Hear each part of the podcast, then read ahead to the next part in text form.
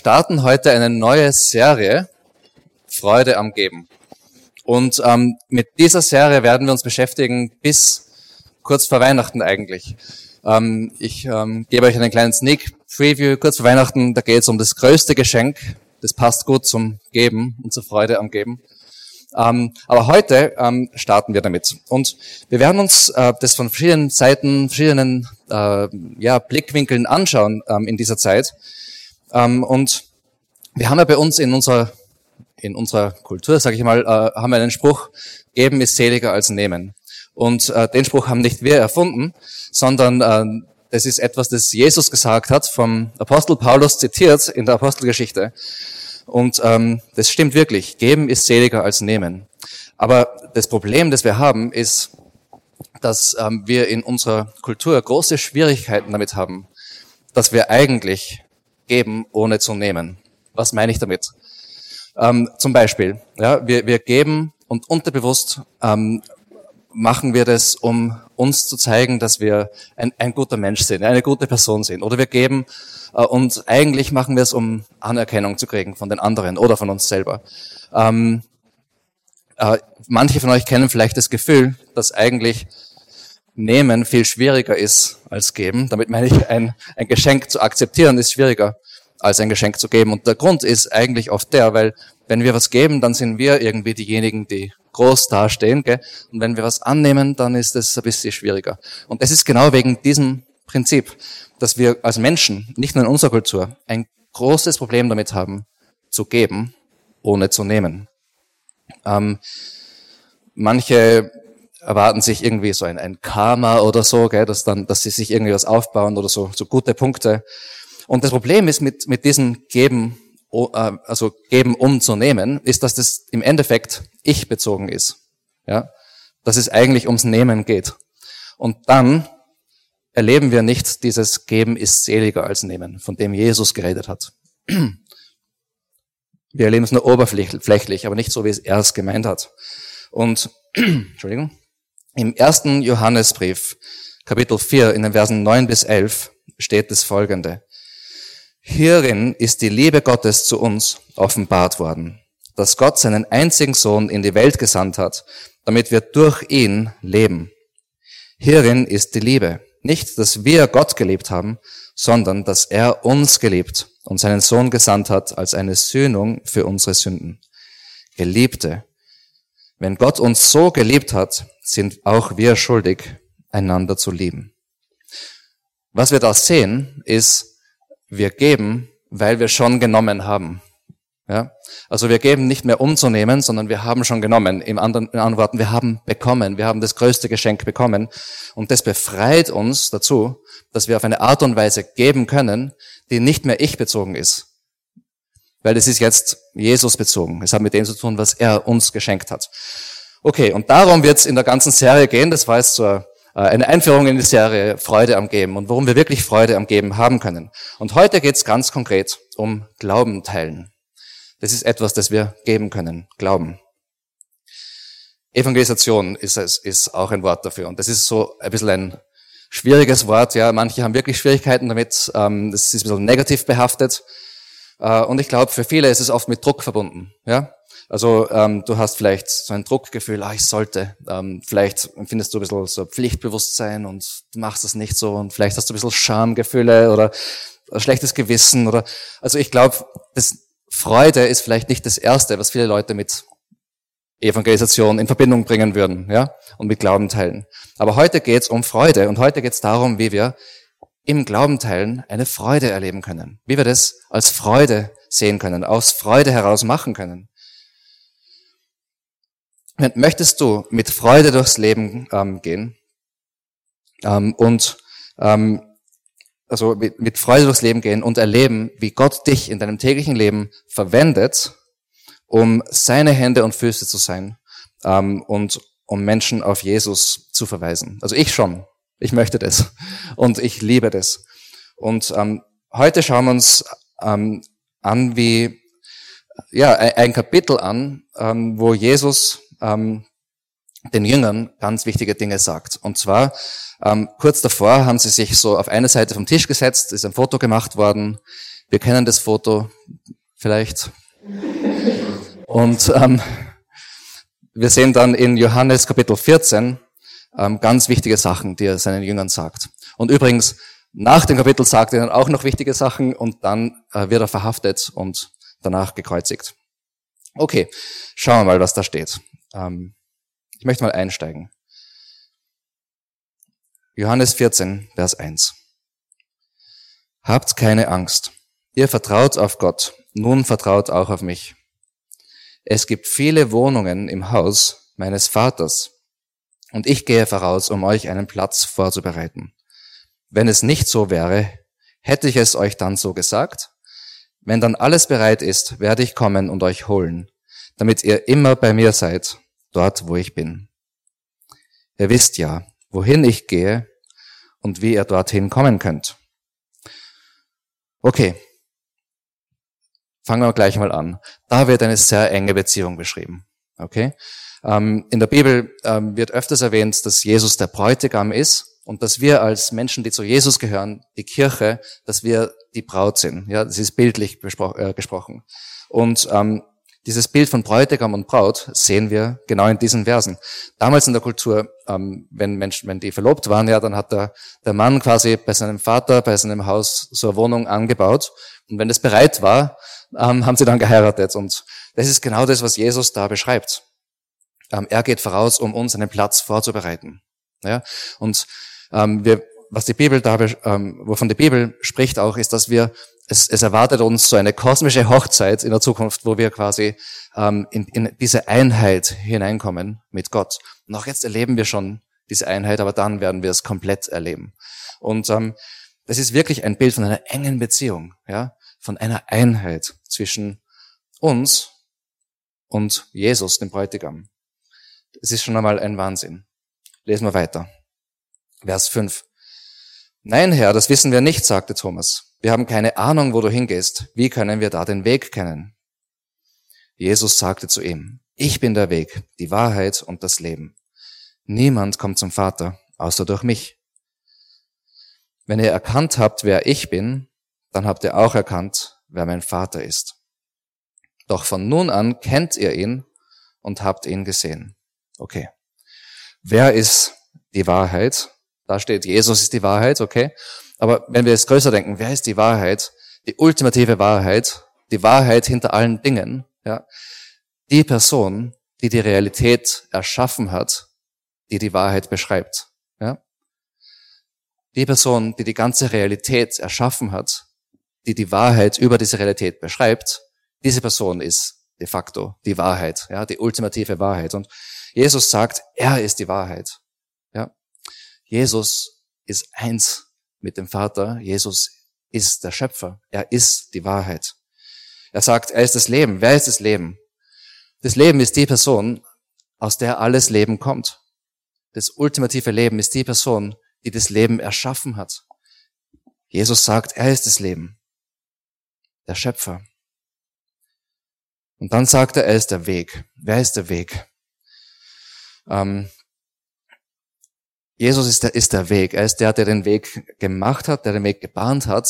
Ähm, er ist für uns am Kreuz gestorben. Er, er hat unsere Sünde auf sich genommen und wir erhalten als Lohn das Leben, ähm, das als Lohn. Ähm, wir erhalten den Lohn den, äh, von dem Leben von Jesus. Ja, also er hat den Lohn von unserer Sünde auf sich genommen und wir erhalten den Lohn von seinem perfekten Leben. Er schenkt uns dieses ewige Leben, ähm, damit wir mit dem Vater verbunden sein können. Er ist der Weg zum Leben. Er selbst. Okay, also er ist der Weg, die Wahrheit und das Leben. Ähm, also wir sind jetzt in eine enge Beziehung mit Jesus eingeladen.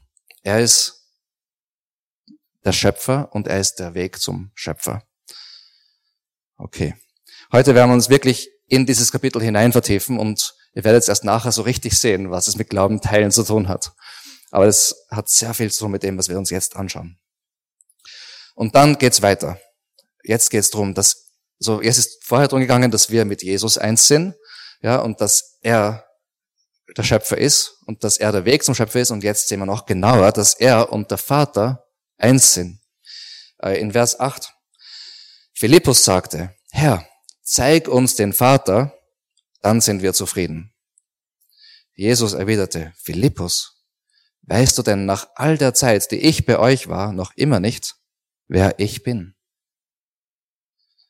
Wer mich gesehen hat, hat den Vater gesehen. Warum verlangst du noch, ihn zu sehen? Glaubst du nicht, dass ich im Vater bin und der Vater in mir ist? Die Worte, die ich euch sage, stammen ja nicht von mir, sondern der Vater, der in mir lebt, wirkt durch mich. Glaubt doch, dass ich im Vater bin und der Vater in mir ist. Oder glaubt wenigstens aufgrund von dem, was ich getan habe. Okay, also jetzt sagt der Philippus, sagt ihm Jesus, zeig mir doch den Vater. Und Jesus sagt, du hast mich eh schon gesehen. Ja? Wenn du mich gesehen hast, hast du den Vater gesehen. Wow, das ist gewaltig, finde ich. Ähm, er sagt, ich bin im Vater und der Vater ist in mir. Also da ist eine ganz enge, tiefe Einheit, die da beschrieben ist, zwischen Jesus und dem Vater. Gott dem Sohn und Gott dem Vater. Und dann gibt er ihnen auch noch zwei Beweise, ja, oder zwei Hinweise, warum sie das glauben sollen. Und das eine ist, sind die Worte, die er sagt, und das andere ähm, sind dann, wenn schon nicht die Worte, dann wenigstens die Dinge, die er getan hat, sagt er. Also in Vers 10, die Worte, die ich euch sage, stammen ja nicht von mir, sondern der Vater, der in mir lebt, wirkt durch mich. Also er sagt, die Worte, die er sagt, sind Worte vom Vater. Und das zeigt, dass er und der Vater eins sind. Und dann ähm, sagt er, glaubt wenigstens aufgrund von dem, was ich getan habe. Das heißt, die Werke, die er tut, sind die Werke vom Vater. Und deshalb ähm, sehen wir, dass er und der Vater eins sind. Okay, also zusammenfassend jetzt, das war jetzt schon der erste Teil. Zusammenfassend. Uns erwartet eine kosmische Hochzeit, wo wir in diese perfekte Einheit mit Gott, dem Sohn, eintreten. Ja, Bräutigam und Braut ist eine, eine, eine Hochzeit, die uns erwartet. Und also wir haben diese Einheit mit Jesus. Jesus und der Vater sind eins. Ähm, Jesus selbst ist die Wahrheit und das Leben und er ist unser Weg, um zum Vater zu kommen. Das macht alles ähm, perfekten Sinn, also wie das zusammenpasst. Okay, und jetzt kommen wir in den zweiten Teil. Nämlich jetzt sehen wir, dass wir selbst ähm, Hoffnungsträger sind von dieser Beziehung von Gott dem Vater, Gott dem Sohn und Gott dem Heiligen Geist. Okay. Ich lese weiter, Vers 12. Ich versichere euch, wer an mich glaubt, wird dieselben Dinge tun, die ich getan habe, ja noch größere, denn ich gehe, um beim Vater zu sein. Ihr dürft in meinem Namen um alles bitten, und ich werde eure Bitten erfüllen, weil durch den Sohn der Vater verherrlicht wird. Bittet um was ihr wollt in meinem Namen, und ich werde es tun. Wenn er mich liebt, werdet ihr meine Gebote halten. Okay, also in Vers 12, ich versichere euch, wer an mich glaubt, wird dieselben Dinge tun, die ich getan habe, ja noch größere, denn ich gehe, um beim Vater zu sein. Ähm, das, denn ich gehe, um beim Vater zu sein, das werden wir jetzt dann noch in den nächsten Versen genau sehen, was damit gemeint ist, warum das der Grund ist, warum jetzt dann wir die größeren Dinge tun. Aber der Grund ist der, er geht, um beim Vater zu sein und dann schickt er Gott den Heiligen Geist, der auf uns kommt und dann durch uns die Werke des Vaters tut und die Worte des Vaters sagt. Das heißt, ähm, er hat es vorher gesagt, er, ist, er und der Vater ist eins und wir sehen das, weil an seinen Worten und an seinen Taten. Und gleich als nächstes sagt er, es sind dann wir dran. Ja, also wir werden jetzt dann die Werke von, von Jesus tun, die Werke des Vaters tun. Wir an unseren Werken, an unseren Worten sollen dann die Menschen den Vater erkennen. Ja, das ist ein eigentlich, ähm, wenn man darüber nachdenkt, was das bedeutet, ein, ein unglaublich ähm, eine riesige Sache ist es. Okay? Also du denkst dir vielleicht, ah, ich weiß nicht, ob ich das, ob ich das von mir sagen kann. Gell? Also das, das hört sich irgendwie ziemlich arg an. Also wenn ich, ich weiß, wie mein Leben ausschaut teilweise. Gell? Ich, ich weiß, dass ich, ich, ich kenne meine Fehler, ich, ich kenne meine Un Unzulänglichkeiten und so weiter. Ähm, aber das ist das, was Jesus da sagt. Und übrigens, da steht, wird dieselben Dinge tun, ich getan habe, ja noch größere. Ich meine, ähm, es gibt viele Christen leider, die das einfach weg erklären. Ja, die finden irgendwelche Sachen, warum das nicht so genau wörtlich gemeint ist. Aber ich, ich denke mir, wir, wir können das lesen und so verstehen, wie es da steht. Wir brauchen nicht von unserer Erfahrung jetzt ähm, denken, ja, ich, ich weiß, wie mein Leben ausschaut. Nehmen wir ihn einmal beim Wort und nehmen wir das mal ernst, was da steht. Ja, weil das steht da und da sind wir gemeint damit. Nehmen wir das mal ernst und und dann schauen wir, wie, wie die Auswirkungen in unserem Leben sein kann. Aber ähm, nur weil wir es uns vielleicht nicht ganz vorstellen können, ähm, nehmen wir es trotzdem so, wie es da steht. Ja? Weil er hat es so gemeint, wie es da steht. Und das ist so eine simple Haltung, ähm, eine einfache Haltung, die ich glaube, dass sie ganz wichtig ist in der Bibel. Ja? Wir können immer ähm, uns irgendwie verzetteln in irgendwelchen intellektuellen Argumenten, um Dinge wegzuerklären, die nicht bequem sind für uns, die in der Bibel stehen. Aber ich glaube, ähm, dass wir ganz oft einfach Gott beim Wort nehmen sollen. Ähm, und das ist uns auch in der Vineyard Linz ähm, extrem wichtig. Ähm, und in der Vineyard generell. Also äh, es gibt diese ähm, Geschichte vom, also der John Wimber, der Gründer von der Vineyard-Bewegung, der ist ähm, zum Glauben gekommen und der hat viel aufgegeben. Der war in der Musikindustrie und hat viel aufgegeben und der hat, also äh, wenn man sein Zeugnis liest, ähm, er hat alle die Kosten quasi überschlagen. Er hat ganz genau gefragt, okay, wenn ich jetzt wirklich Jesus annehme, ja, als meinen Retter und als meinen Herrn, heißt es dann, dass ich das und das und das aufgeben muss? Und damals, also war er in einem Bibelkreis und die haben gesagt, ja, das heißt es. Vielleicht musst du nicht alles aufgeben, aber du musst bereit sein, alles aufzugeben. Und der hat sich dann im Endeffekt dafür entschieden und ist Christ geworden. Und dann ähm, ist er ähm, noch wieder junger Christ, war zu seinem Pastor gegangen und hat gesagt, wann, wann, wann machen wir das ganze Zeug? Und er hat gesagt, was für ein Zeug willst du machen? Und er hat gesagt, ja, das ist das Zeug von Jesus, das Jesus getan hat. Und er hat gesagt, naja, das ist nicht, dass wir das alles machen. Ja, wir, wir, wir schauen uns das an, wir reden drüber, wir ähm, schauen, was das irgendwie bedeutet für uns und so. Und er war ganz enttäuscht, weil er hat gemeint, ja, wir sollen das Zeug machen, das Jesus gemacht hat in dieser Welt. Ja. Und das ist ein bisschen unser Erbe auch in der Vineyard. Ja.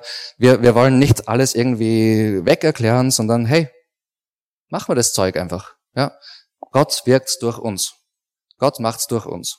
Und ähm, wir können das ganz einfach und entspannt angehen.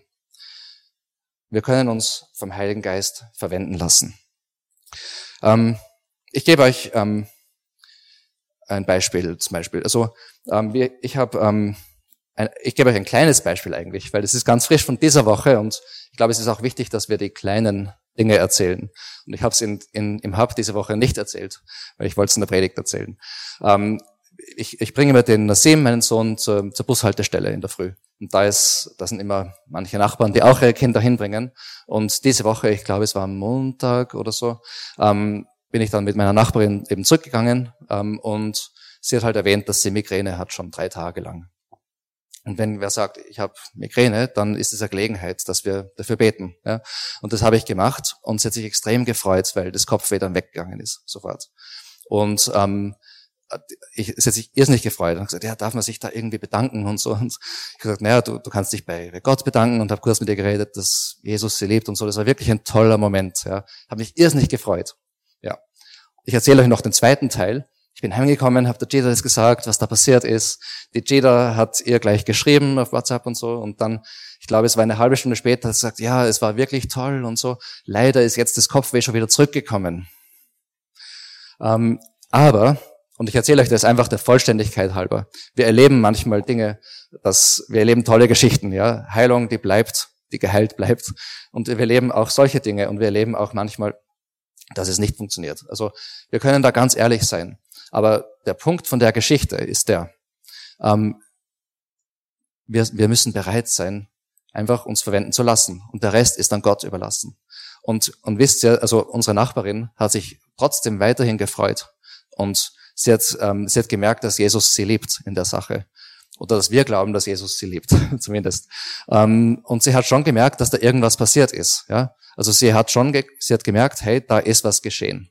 Und ich glaube, ähm, wir wissen ja nicht, was die Zukunft noch bringt und wie Gott mit ihr unterwegs sein will.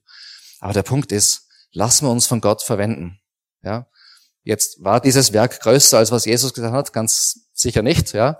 Ähm, aber wir tragen nicht die Verantwortung für ob es funktioniert oder wie groß das jetzt ist. Ich glaube, wir müssen nur diese Bereitschaft haben, uns von ihm verwenden zu lassen. Und manchmal erleben wir ganz tolle Sachen. Ähm, wie ihr wisst, wenn ihr schon länger in den Hubs unterwegs seid, wo es immer wieder coole Geschichten gibt. Genau. Also Gebet für Menschen, für Menschen da sein. Ähm, die, die, die Werke von Jesus, ob das erst Heilung ist oder ein prophetischer Eindruck, den wir haben, ähm, oder alles Mögliche. Ja, Gott ist kreativ. Oder ob das eine Gelegenheit ist, über Jesus zu reden. Oder ob das eine Gelegenheit ist, eine Person einzuladen. Oder einfach etwas aus deinem Leben zu teilen, was du erlebt hast. Ganz egal. Aber einfach diese Bereitschaft zu haben, äh, uns von ihm verwenden zu lassen. Ich meine, wir haben noch immer die Möglichkeit, für morgen zum Alpha-Kurs einzuladen, zum Beispiel. Und eine Einladung ist, ist ganz einfach. Ja, also das ist das Allerleichteste, was man machen kann von diesen Dingen. Okay, zurück zu den Bibelversen, die da stehen. Ähm, er sagt, bittet um was ihr wollt in meinem Namen und ich werde es tun. Und ich glaube, das ist ganz wichtig. Was heißt das in seinem Namen? Das heißt in seiner Autorität, seinem Willen entsprechend. Ja, es geht darum, was er will und nicht darum, was wir wollen. Ähm, er ist Herr und es geht um sein Reich. Weil durch den Sohn wird der Vater verherrlicht. Wenn es in seinem Namen ist, wird Gott der Vater verherrlicht. Ähm, Im Matthäusevangelium, in den letzten Versen, gibt Jesus uns so den generellen Auftrag, ja, also für die Kirche in der ganzen Welt, für alle Zeiten, für uns heute und jetzt. Und da steht, Darum geht zu allen Völkern und macht die Menschen zu meinen Jüngern, das heißt zu meinen Nachfolgern. Tauft sie auf den Namen des Vaters, des Sohnes und des, des Heiligen Geistes und lehrt sie, alles zu befolgen, was ich euch geboten habe. Und seid gewiss, ich bin jeden Tag bei euch bis zum Ende der Welt. Also lehrt sie, alles zu befolgen, was ich euch geboten habe. Ähm, Jesus hat gerade vorher gesagt, ähm, wenn er mich liebt, werdet ihr meine Gebote halten. Okay, das ist alles miteinander verbunden. Ja, es geht um seinen Namen, um seinen Willen. Wir halten seine Gebote, weil wir ihn lieben ähm, und wir wollen gern, dass andere Menschen ähm, auch ähm, durch uns Jesus und dadurch den Vater erkennen, weil der Heilige Geist durch uns wirkt, damit sie dann auch lernen, seine Gebote zu halten und in seinem Namen das Gleiche zu machen. Ja, und er sagt: Ich bin bei euch alle Tage das führt uns gleich zum nächsten Punkt. Jetzt sind wir wieder in Johannes 14. Nämlich Gott, der Heilige Geist, lebt in uns und wirkt durch uns. Vers 16. Und ich werde den Vater bitten, und er wird euch einen anderen Ratgeber geben, der euch nie verlassen wird. Es ist der Heilige Geist, der in alle Wahrheit führt. Die Welt kann ihn nicht empfangen, denn sie sucht ihn nicht und erkennt ihn nicht. Ihr aber kennt ihn, weil er bei euch bleibt und später in euch sein wird. Nein, ich werde euch nicht verwaist zurücklassen. Ich werde zu euch kommen. Okay, da steckt es so viel drinnen, ähm, das einfach gewaltig ist. Erstens, der Heilige Geist. Wenn wir vom Heiligen Geist reden, ja, er ist kein Ding, er ist keine Kraft, er ist nicht irgend, äh, er ist nicht so in Star Wars The Force oder so, gell? er ist nichts auf die Art und Weise. Er ist eine Person. Und das sehen wir da in vielerlei Hinsicht in den Versen. Da steht, der in alle Wahrheit führt. Ich meine, das ist eine Person, die in alle Wahrheit führt, ja. Der euch nie verlassen wird. Ähm, die, die Welt kann ihn nicht empfangen. Warum? Weil sie ihn nicht erkennt. Aber ihr kennt ihn. Ich kann nur eine Person kennen, ja. Und ähm, er führt in alle Wahrheit. Wir haben schon gesagt, wer ist die Wahrheit? Wer ist die Wahrheit? Ähm, das haben wir uns vorher angeschaut. Und er führt in die Wahrheit. Ähm, jetzt, wer ist aber der Weg eigentlich? Der Weg ist ja Jesus, aber der Heilige Geist führt uns in die Wahrheit. Ich setze ja, das ist, das ist ein, ein ewiges, wunderbares Zwischenspiel von Gott dem Vater, Gott dem Sohn, Gott dem Heiligen Geist. Drei Personen, ein Gott, eine perfekte Einheit. Und wir sehen jetzt immer mehr, wie wir in dieses, in diese enge, ewige Beziehung, in dieses Zwischenspiel mit hineingenommen werden. Und das ist einfach wunderbar und unglaublich. Ähm, er führt uns in die Wahrheit. Ähm, und es steht in Vers 18 was ganz Interessantes. Jesus sagt da, ich werde euch nicht verwaist zurücklassen. Was heißt es, verwaist zu sein? Das heißt, dass, dass man keinen Vater hat oder keine Mutter. Ja, also die Eltern sind weg. Ähm, und Jesus geht, ist kurz davor, eben vor seinem Tod und der Auferstehung und dann äh, zurück äh, in den Himmel zum, zum Vater zu gehen. Ähm, und er sagt, ich werde euch nicht verwaist zurücklassen. Erstens bedeutet es, dass er sagt, wenn er bei uns ist, dann ist es, dass der Vater bei uns ist. Da sehen wir noch einmal, dass Jesus und der Vater eins sind. Ja, das ist ganz interessant. Gott, der Sohn, sagt, ich werde euch nicht verwaist zurücklassen. Aber auch, er sagt, als ähm, wir wissen, der Grund, warum er uns nicht, nicht verweist, zurücklässt, ist, weil der Heilige Geist kommt. Also Gott, der Heilige Geist, kommt zu uns und das heißt, dass wir nicht verwaist sind. Das heißt, ähm, Gott, der Heilige Geist, ist da und deshalb ist unser Vater da. Also Gott, der Heilige Geist und Gott, der Vater sind eins. Und es steckt noch was drinnen. Er sagt, ich werde euch nicht verwaist zurücklassen, ich werde zu euch kommen. Jesus sagt, ich werde zu euch kommen. Das heißt, wenn der Heilige Geist zu uns kommt, ist es, dass Jesus zu uns kommt. Okay? Also Jesus äh, und also Gott durch Gott den Heiligen Geist, der in uns lebt, ist Jesus bei uns, ist Gott der Vater bei uns. Oder anders ausgedrückt, wir sind durch den Heiligen Geist in Jesus, in Christus, in diese Einheit mit hineingenommen mit dem Vater. Das ist eine, eine geistliche Realität, die wir jetzt schon erleben, nicht verstehen können, aber erleben können. Und deswegen steht auch da, ähm, die Welt kann ihn nicht empfangen, denn sie sucht ihn nicht und erkennt ihn nicht. Ihr aber kennt ihn, weil er bei euch bleibt und später in euch sein wird. Und dieses später, da ist Pfingsten gemeint. Und ähm, mit Pfingsten ist der Geist Gottes gekommen. Da sind wir heute gemeint. Er ist bei uns. Und deshalb können wir ihn erkennen. Okay, schauen wir weiter. Jesus hat den Tod besiegt und den Weg geebnet. Verse 19 bis 21. Die Welt wird mich schon bald nicht mehr sehen, doch ihr werdet es. Denn ich werde leben und ihr werdet auch leben. Wenn ich wieder zum Leben auferstanden bin, werdet ihr wissen, dass ich in meinem Vater bin und ihr in mir seid und ich in euch. Wer meine Gebote kennt und sie befolgt, der liebt mich. Und weil er mich liebt, wird mein Vater ihn leben und ich werde ihn leben und ich werde mich ihm persönlich zu erkennen geben.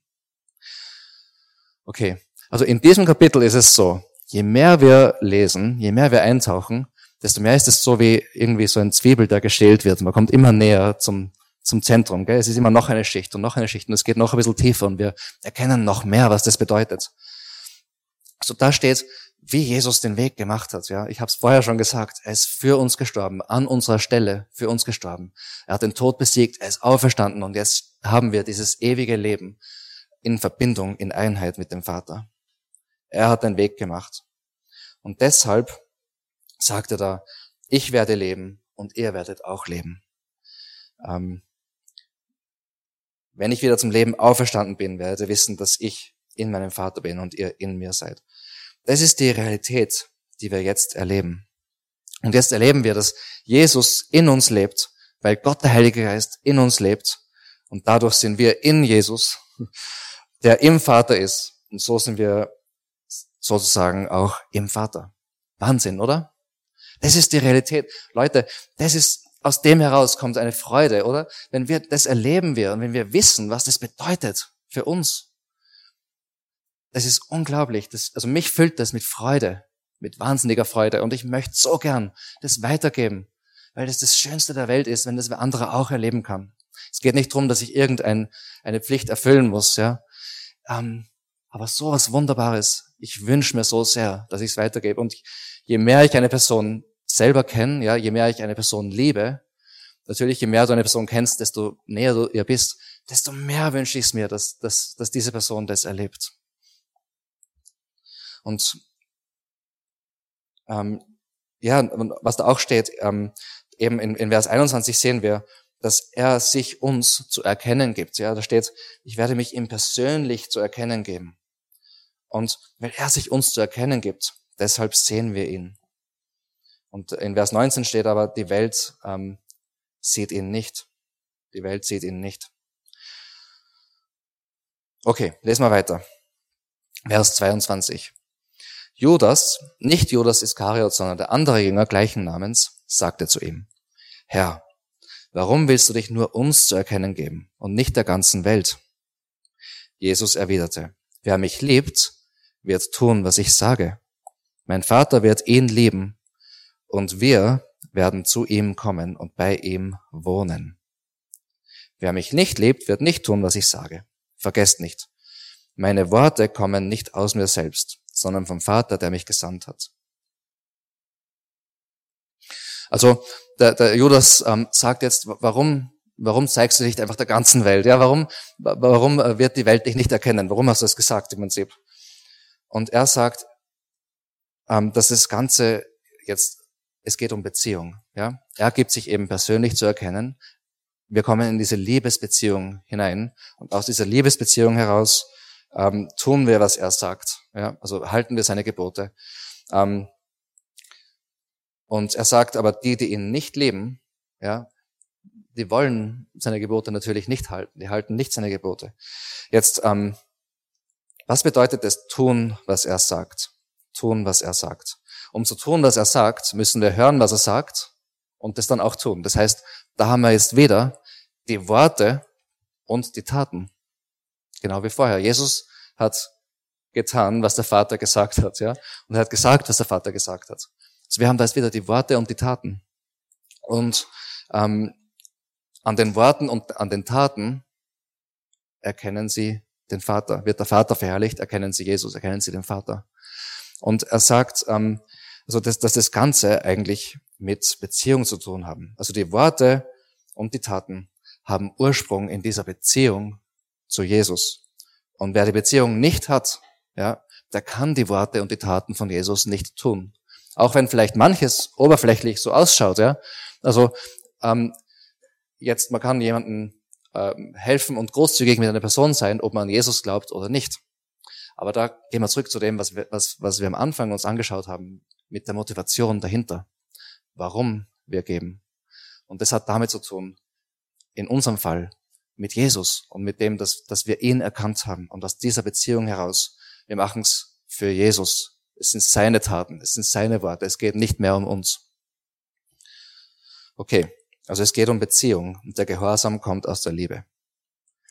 Und dann sehen wir, nächste Zwiebelschale, ja, dass der Geist Gottes eins mit Jesus ist und dem Vater und er bei uns ist. Ich weiß, dass wir uns das schon angeschaut haben, ja, aber Jesus kommt in diesem Kapitel immer wieder eigentlich auf dasselbe zurück und immer wieder ladet er uns noch tiefer hinein in diese Realität. Vers 25. Ich sage euch all diese Dinge jetzt, solange ich noch bei euch bin.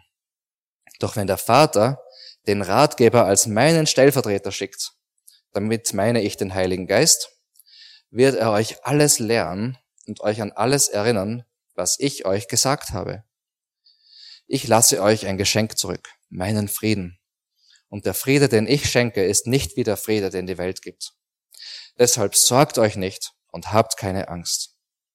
Denkt an das, was ich euch gesagt habe. Ich gehe fort, aber ich werde wieder zu euch kommen. Wenn ihr mich wirklich lieb habt, freut ihr euch für mich, weil ich jetzt zum Vater gehen darf, der größer ist als ich. Okay, also jetzt sehen wir noch mehr was der Heilige Geist ähm, oder noch mehr Dinge, die der Heilige Geist macht. Wir, wir, sehr, wir sehen, dass er lehrt, ja, dass er uns lehrt. Wir sehen, dass er uns an das erinnert, was Jesus gesagt hat. Ähm, und ähm, wisst ihr, wenn wir wissen wollen, was Jesus gesagt hat, müssen wir die Bibel lesen. Aber wir müssen die Bibel lesen und uns vom Heiligen Geist dabei belehren lassen. Wenn wir eine Haltung haben beim Bibellesen, dass wir selber eh schon alles wissen, ähm, dann ist es keine gute Haltung, etwas zu lernen. Ja? Wir, wir brauchen den Heiligen Geist, der uns das Herz öffnet, der uns die Ohren öffnet, damit das, was wir lesen, tief in unser Herz eindringt und wir Gott ähm, begegnen in, dies, in, in der Bibel und, und wir uns herausfordern lassen. Und ähm, wir, ja, er möchte uns lernen. Und lernen ähm, in der Bibel, ähm, da geht es nicht nur um theoretische Dinge zu wissen. Ja? Ähm, also es ist wie, ich meine, Jesus war selber Tischler, äh, hat bei seinem Vater ähm, mitgemacht und ähm, ein Tischler, ähm, wenn du jetzt, äh, ähm, ich stelle mir vor, ich bin selber kein Tischler, ja, fern davon, ich tue mir sogar bei Ikea schwer, aber ähm, es ist vielleicht äh, ein gutes Beispiel eigentlich, weil beim Ikea, da steht alles theoretisch sehr gut da auf der Anleitung, ja. Aber um das eigentlich zu lernen, ein guter Tischler zu sein, bräuchte es jemanden, der dir zeigt, ja, wenn das so und so ist, dann mach's, mach's so und dann der macht's vor, ja, und dann und dann machen's wir auch und dann, ja, da muss das noch das Werkzeug ein bisschen anders halten oder keine Ahnung, die ja, ihr seht, ich bin wirklich kein Tischler. Aber der Punkt ist, es ist ein, ein, ein praktisches Ding. Ja? Also man kann es nicht nur theoretisch lernen, man muss auch praktisch lernen. Und so ist es bei Jesus. Und das Gute ist, wir haben die Bibel, wir haben die Anleitung und wir haben den Heiligen Geist, der in uns ist und der die Anleitung zum Leben erweckt und uns hilft, das Gelernte umzusetzen im eigenen Leben. Ja? Wir haben einen Lehrer bei uns und das ist eine wunderbare Sache. Und da steht auch, ähm, dass er uns Frieden gibt, Gottes Frieden. Ja, also der Heilige Geist gibt uns Frieden, nicht unsere Umstände. Wenn es gut läuft, haben wir Frieden und wenn es schlecht läuft, ähm, haben wir keinen Frieden. Nein, er ist bei uns und er gibt uns diesen Frieden. Er lässt uns nicht allein. Da haben wir wieder Beziehung, Beziehung, Beziehung. Ja, ist eine wunderbare Sache. Vers 29. Ich habe euch all diese Dinge gesagt, ehe sie geschehen, damit ihr, wenn sie eintreffen, glaubt. Mir bleibt nicht mehr viel Zeit, mit euch zu sprechen, weil der Herrscher dieser Welt, also Satan, schon ganz nah ist. Er hat keine Macht über mich, doch ich werde tun, was der Vater von mir will, damit die Welt erkennt, dass ich den Vater liebe. Kommt, lasst uns von hier weggehen. Okay. Was ist damit gemeint mit dem, was er jetzt tun, tun wird, was der Vater von ihm will? Wir wissen es, wenn wir weiterlesen, nämlich, da ist gemeint, sein Tod am Kreuz. Ja, dass er für uns am Kreuz gestorben ist. Und ähm, warum? Er sagt, damit die Welt erkennt, dass Jesus den Vater liebt. Okay, das, vielleicht würde man jetzt eher erwarten, dass da steht, dass die Welt erkennt, dass, dass, dass ähm, ja, wie man, wie man das ewige Leben haben kann, dass der Vater uns liebt. Irgendwie so. Er sagt, dass die Welt erkennt, dass er den Vater liebt. Und das ist ganz interessant. Wir haben ein paar Verse vorher gehabt, wo, wo der, der Judas eben gefragt hat, warum willst du dich un, nur uns zu erkennen geben und nicht der ganzen Welt? Aber jetzt sagt er, die Welt soll erkennen, dass Jesus den Vater liebt. Und ich glaube, ähm, und, und, noch was, ähm, ein paar Verse vor Kapitel 14, das werde ich jetzt nicht ähm, ganz genau, ich, ich werde es schnell vorlesen, aber in, Vers, in Kapitel 13, Vers 35 sagt Jesus zu ihnen, eure Liebe zueinander wird der Welt zeigen, dass ihr meine Jünger seid. Okay, wenn wir das jetzt ein bisschen zusammenstecken, ja. Also die Welt erkennt, dass Jesus den Vater lebt. Die Welt erkennt an dem, wie wir das leben, dass wir seine Nachfolger sind und den Vater lieben.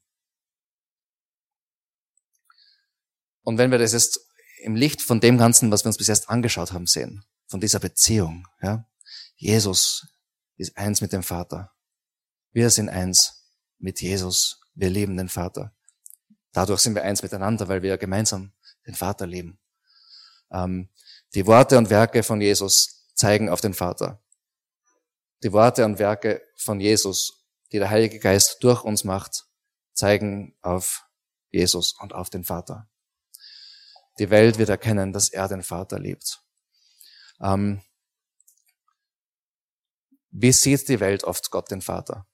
Ja, als vielleicht als Tyrann, als, als irgendein altmodisches, autoritäres Gerüst, ähm, das man sich zurecht, zurechtrücken muss irgendwie, ähm, als etwas, das abzulehnen ist. Viele Menschen haben eher ein, ein, ein positives Bild von Jesus. Ja, ähm, oft ein bisschen ein verzerrtes, also ein anderes Bild, als, als wir von der Bibel kennen, aber ein positives Bild. Aber vom Gott, dem Vater, hat die Welt nicht generell jetzt kein so ein positives Bild, ja. Und die Welt soll erkennen, dass Jesus auf den Vater zeigt, dass Jesus den Vater liebt. Und die Welt soll erkennen, dass wir den Vater liebt. Wisst ihr, wenn die Welt die Liebe, die wir zum Vater haben, erkennt, dann das fordert heraus, Das, manche Menschen werden das ablehnen. Manche, manche Menschen werden das sehr faszinierend finden und werden dadurch anfangen, zum Vater gezogen zu werden. Und das macht der Heilige Geist durch uns. Durchs Kreuz soll die Welt erkennen. Und in dem, dass wir in Jesus erkennen wir den Vater, haben wir vorher gesehen, in Jesus erkennen wir seine Liebe zum Vater. Und daher erkennen wir auch seine Liebe zu uns, weil er hat's für uns gemacht. Es ist eine, eine Liebe, die, die ewig ist. Eine, eine ewige kosmische Liebesbeziehung. Eine riesengroße Hochzeit, die auf uns alle zukommt.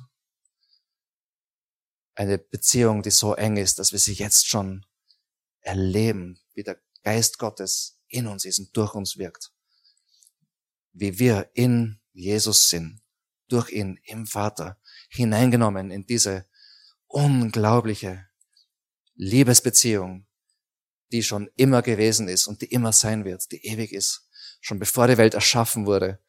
Ähm, wir wurden aus, aus einem Überfluss an Liebe aus dieser Liebesbeziehung heraus erschaffen. Er hat uns nicht gebraucht, er hat uns erschaffen aus Liebe. Und in diese ewige Liebesbeziehung werden wir mit hineingenommen. Und dadurch, dass, dass das in unserem Leben sichtbar wird, durch die Worte und die Werke von Jesus, die wir zulassen in unserem Leben, ja, dass der Geist Gottes durch uns wirkt. Dadurch, aus, aus dem heraus, werden Leute ihn kennenlernen und werden auch in diese wunderbare Liebesbeziehung hineingenommen. Wenn du so über dein Leben denkst, auf diese Art und Weise, ja, wie es da steht, ähm, wenn du in deiner Arbeit bist zum Beispiel. Ich meine, in meiner Arbeit habe ich es ja eher schwer, dass ich Menschen von Jesus erzähle, weil ich meistens alleine in meinem Büro sitze. Aber ähm, viele von euch, ähm, deswegen suche ich andere Kontakte mit, ähm, mit Menschen. Aber viele von euch sind vielleicht in Arbeitssituationen, wo es ganz anders ausschaut als bei mir. Ähm, in deiner Familie, in deinem Familienumfeld, in deinem Freundeskreis, ähm, dort, wo immer du bist. Diese Liebesbeziehung ändert sich nie ob es dann äußeren um Umstände stressig sind oder nicht stressig sind oder was auch immer geschieht. Die Realität von dem, von dieser Liebesbeziehung in dir und in die du hineingenommen bist, ändert sich nie. Und er möchte mit dir unterwegs sein und dich verwenden, um Menschen zu ihm zu ziehen, um Menschen die Liebe des Vaters zu zeigen, um Menschen zu zeigen, wie gut der Vater ist und wie liebend. Und das ist eine wunderbare Sache. Und mir persönlich gibt es viel Freude. Und für mich, ähm, ich, ich kann euch sagen, jemand, der Jesus kennenlernt, ist für mich meiner Meinung nach das allergrößte Erlebnis, das es überhaupt gibt. Es gibt nichts Schöneres. Ja. Ich würde alles Mögliche eintauschen dafür, dass das geschieht. Das ist das Allerschönste. Und wenn jemand tiefer in die Beziehung hineinwächst, das ist das Allerschönste. Und wenn jemand erlebt Gottes Liebe im Leben, das ist das Allerschönste. Ja? Deswegen, ähm, ja, lass wir uns einfach gemeinsam, lass uns, lass uns diese Liebe leben, zueinander. Die Liebe vom Vater, die, die Worte und die Werke von Jesus, die durch uns wirken. Damit wir einander ermutigen, auch in der Sache. Und damit wir gemeinsam unterwegs sind, dass ähm, Gottes Reich in diese Welt hereinbricht, dass die Welt seine Liebe erkennt und erlebt. Freude am Geben, Glauben teilen. Glauben teilen ist eine, eine Sache, die manchmal riskant sich anfühlt, oft schwierig sich anfühlt, aber sich immer lohnt und im Endeffekt immer zu großer Freude führt.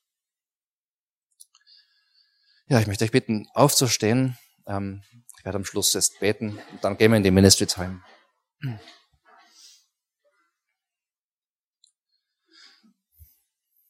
Ja, komm, Heiliger Geist.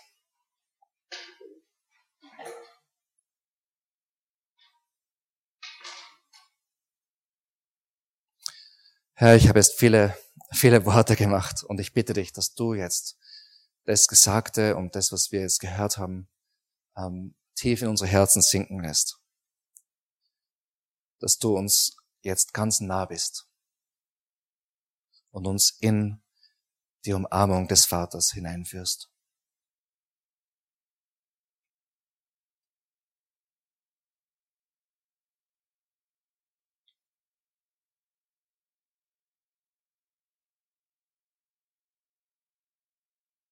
Mehr von dir, Herr.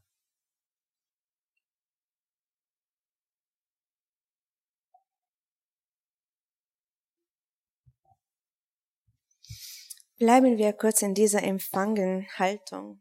Ah,